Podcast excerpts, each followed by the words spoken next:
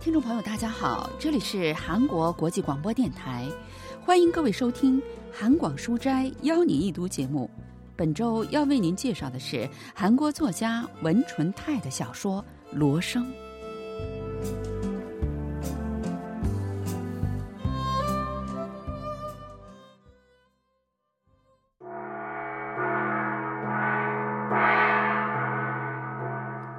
铃铛岭的许七福离乡三年后半疯着归来，成天敲着锣驱赶那些建起大坝后蜂拥而至的钓鱼人。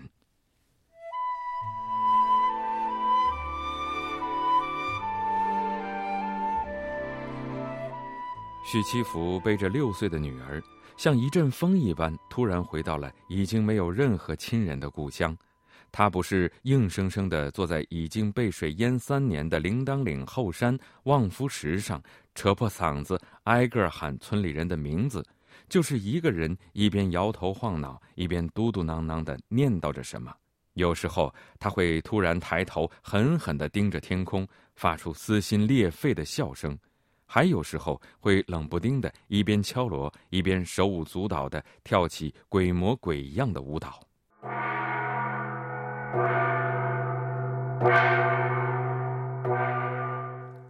文纯泰的小说《罗生》发表于一九七八年，描写的是二十世纪七十年代全罗南道长城湖附近被淹没了的一个小村庄的故事。关于这部小说的背景，文学评论家全少英介绍说：“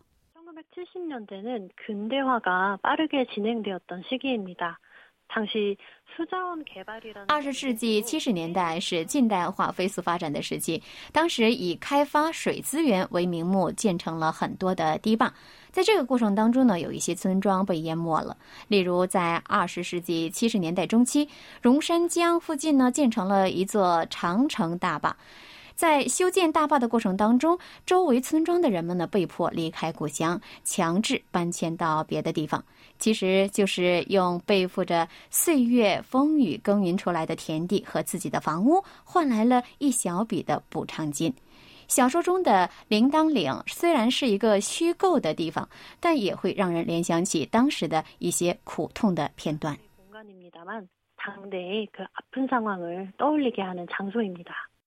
七福离开被水淹没了的故乡小村，去了城市。回来的时候，却已经半疯半傻，只带着一个小女儿。他常常一边敲着锣，一边在湖水周围游走，没少被钓鱼的人们围着追打。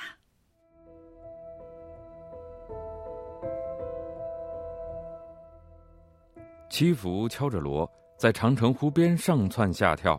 每次七福敲起锣的时候，他六岁的女儿就会跟着锣声，好像跳舞一样摇摆起来。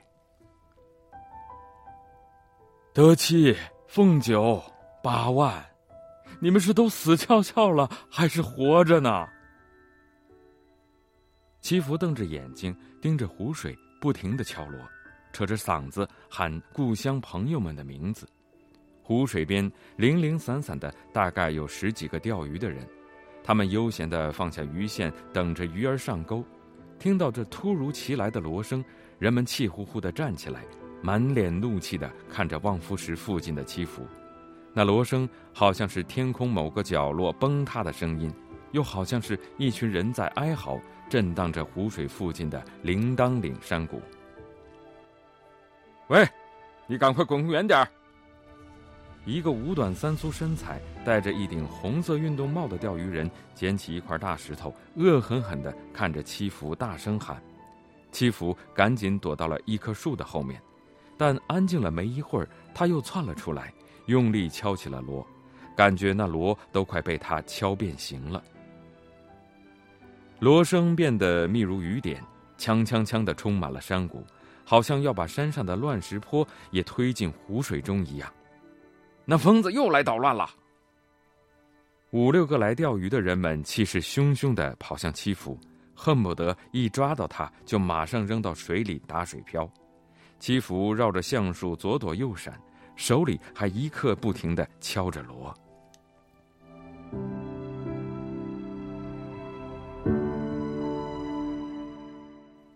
最后，七福还是被抓到了。那些人中的一个挥动着一根长长的棍子，抽打着七福，想要把罗抢过来。这时，远远的跑来了三个男人。他是个疯子，放了他吧！这三个人都是铃铛岭本地人，在湖边搭起简易房，专门做来钓鱼的人们或者游客的生意，卖酒和鲜辣鱼汤什么的。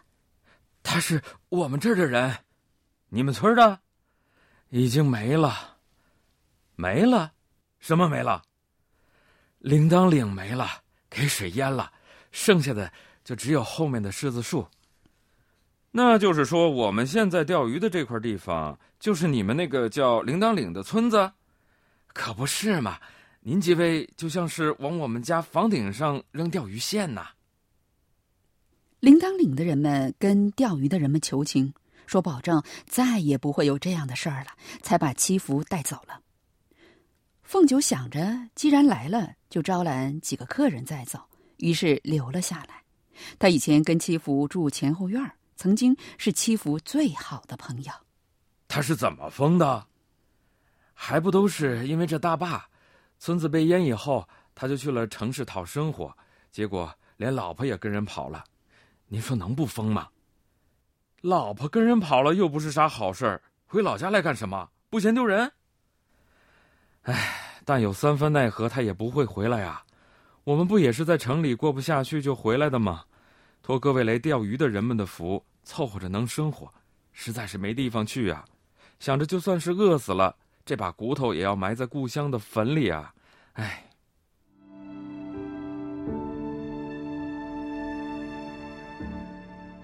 夜幕降临在湖面上，七福坐在刚才红帽子坐过的地方，双手托着脸颊，胳膊撑在膝盖上。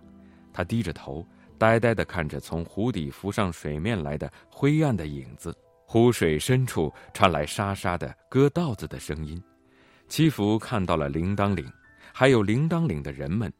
村前的老破树，只有七福才能拎得动的大石锁。盖着草三子的院墙和盘索里家的纸树篱笆，这里那里到处都是干牛粪的小路，晒满红辣椒的茅草屋顶，还看到了小桥边他的家，在开了一束淡红色花朵的杏树枝条掩映下，顺德家的大门柴门敞开着，七福还看到了好像杏花般明艳的顺德的脸庞。爹。好冷，咱们回家吧。七福无处可去，虽然在湖水中看到了自己的家，但也不能跳进水里去。看见水里的咱们家了吧？什么呀？哪有咱家呀？那里，在水里。傻瓜，连咱们家都看不见呐！娘啊！天打雷劈的坏女人！他像是要砸破老婆的脑袋一样，捡起一块大石头，用力扔到湖里。女儿被那扑通声吓了一跳。你说要带我去找娘的。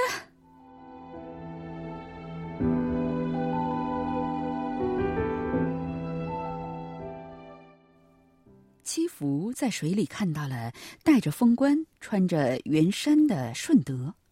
顺德在城里做过三年的保姆，结婚不到一个月，顺德就怂恿七福到城里去生活。七福觉得这是因为自己没有地的原因。给我十年的时间，我一定能成铃铛岭最富的人，你就等着瞧吧。七福没日没夜的干活，只用了三年，就在河岸边买到了三亩没有地契的石子地。照这样下去，即使不能像他说的那样十年之内成为铃铛岭的首富，但也一定能过上比上不足、比下有余的日子。但就在那个时候，铃铛岭附近建起了大坝，村子被淹了。七福的地因为没有地契，连一分钱的补偿都没有拿到。没办法，七福只能离开了故乡。他们一家人在光州租了一间小屋子，妻子顺德在一个大饭店里找到了工作。但是没有什么技术的祈福，却连干苦力的活儿也找不到，所以到了春天，他就回到了故乡，在没有被水淹的村子里帮人插秧；夏天在果园里给人干活儿。攒了一笔钱以后，回到了光州，他想带着家人再回到村里去，但是没想到。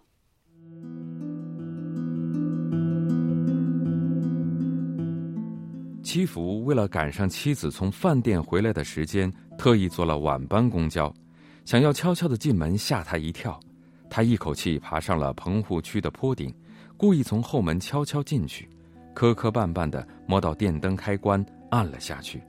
但是就在房间里亮起灯的那个瞬间，七福被看到的景象气得眼前一片漆黑。他老婆任顺德正跟一个不认识的男人抱作一团。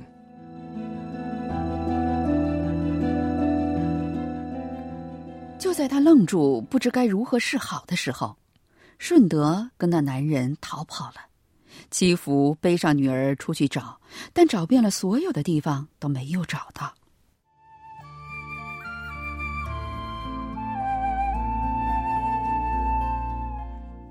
为了找老婆，七福把在农村赚到的钱全花光了，到后来连房子的押金也被用掉，他和女儿沦落成讨饭的乞丐。带着从铃铛岭出来时分到的一面铜锣，四处流浪。就算戚福成了乞丐，流落街头，也还像宝贝自己的女儿那样非常珍视那面锣。晚上睡觉的时候，一定要枕着它睡。但是每次枕着那面锣的时候，总是能听到好像铃铛岭的乱石坡轰隆隆塌陷的声音在耳朵里嗡嗡的响。有的时候。仿佛还能隐隐约约听到铃铛岭的人们哭泣的声音。每当这样的时候，七福就会回想起在铃铛岭的生活，那些日子仿佛历历在目。他从这锣里听到了故乡的人们呼唤他的声音，于是就背上女儿走了整整一天，回到了铃铛岭。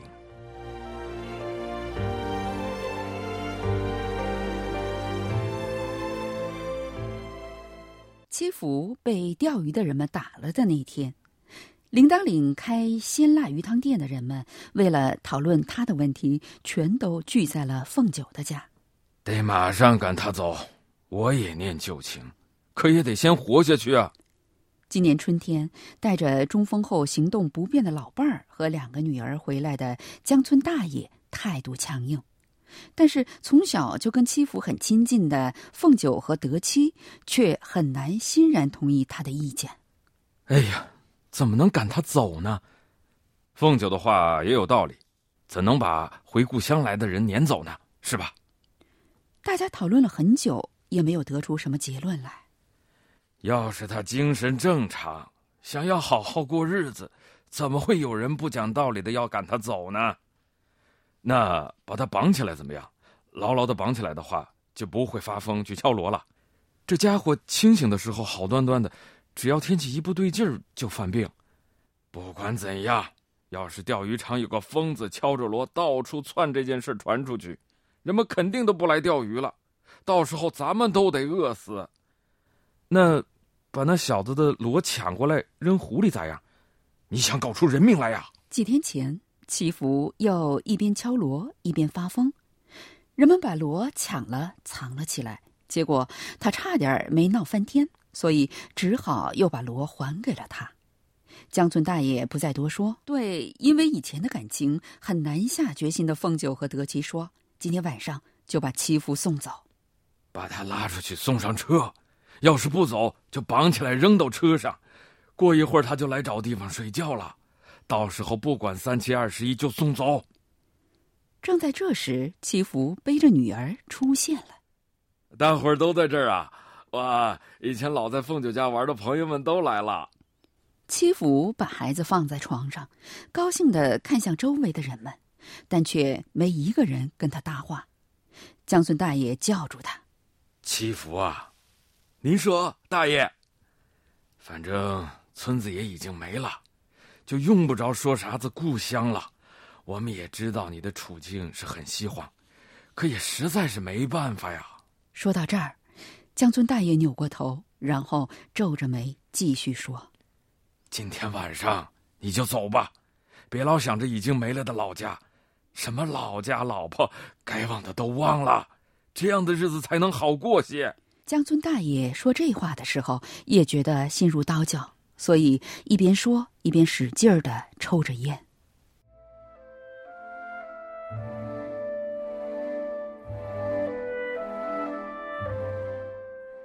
七福扑到江村大爷的面前，拉着他的胳膊哀求一阵，又直接跪到地上，搓着双手祈求：“大爷，求求您了，别撵我走啊！我再也不犯浑了，求求您了！”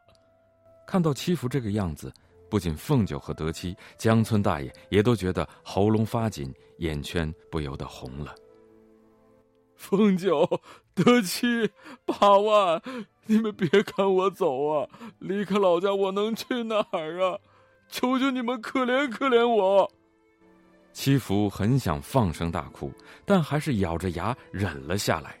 这真是一件奇怪的事情。七福也不明白，为什么有时候自己眼中会清清楚楚的看到铃铛岭和铃铛岭的故人们。那种跟大伙儿一起过着快乐日子的幻象，让他不能自已。那样的时候，就好像月圆之夜跳大神一样，他总会觉得不由自主的肩膀一耸一耸的，想要跳舞。等他浑身是汗，敲完锣，回过神儿来的时候，才发现铃铛岭和熟悉的人们早已不知踪影，只剩下那湖水想要把它吞没，大坝也仿佛要顶到天一样，越来越高。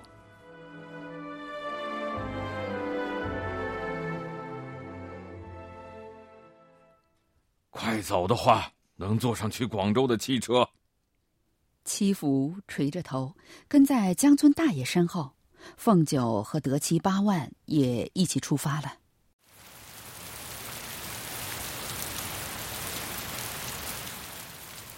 从凤九家的小酒馆出来的一行人冒着雨走，祈福走在最前面。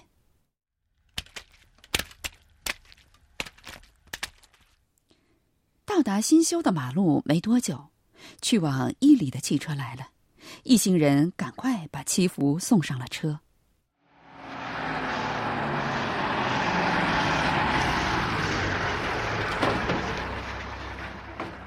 再也不要回来了啊！凤九把两张一千元的纸币塞进了七福的口袋里，哽咽着说。七福张嘴，好像说了些什么，但声音被汽车声淹没，根本听不清楚。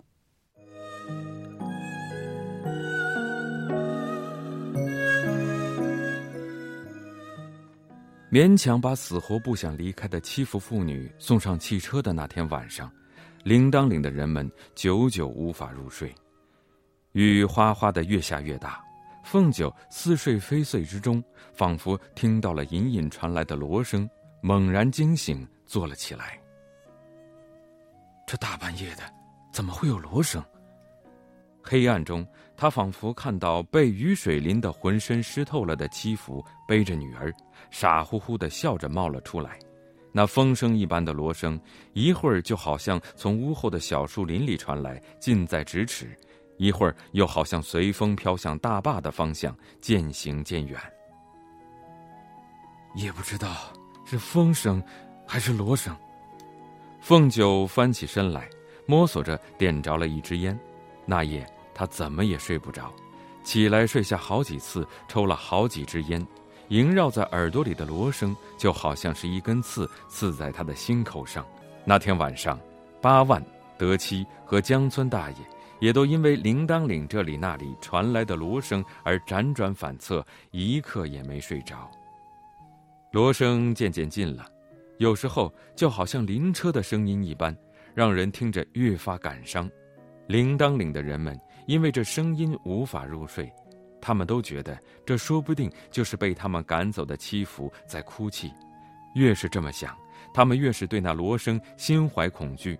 甚至开始害怕第二天早上的到来。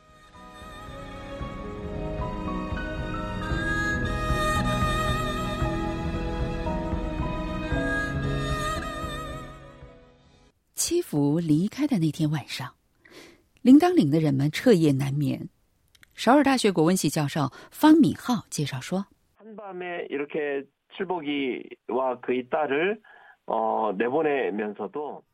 这可以说是连夜将七福和他的女儿赶走的村民们心中留有的一份良知，或者是一种负罪感，也可以说是他们心中残留的对故乡的怀念之情。这就是小说结尾处锣声及一种象征性的声音响起的原因。”那声音可能是风声，也可能是树林的声音，但所有的人都因为把欺负赶走后的负罪感和挫折感，以及无法抛却的乡愁，产生了幻觉，觉得那声音就是锣声。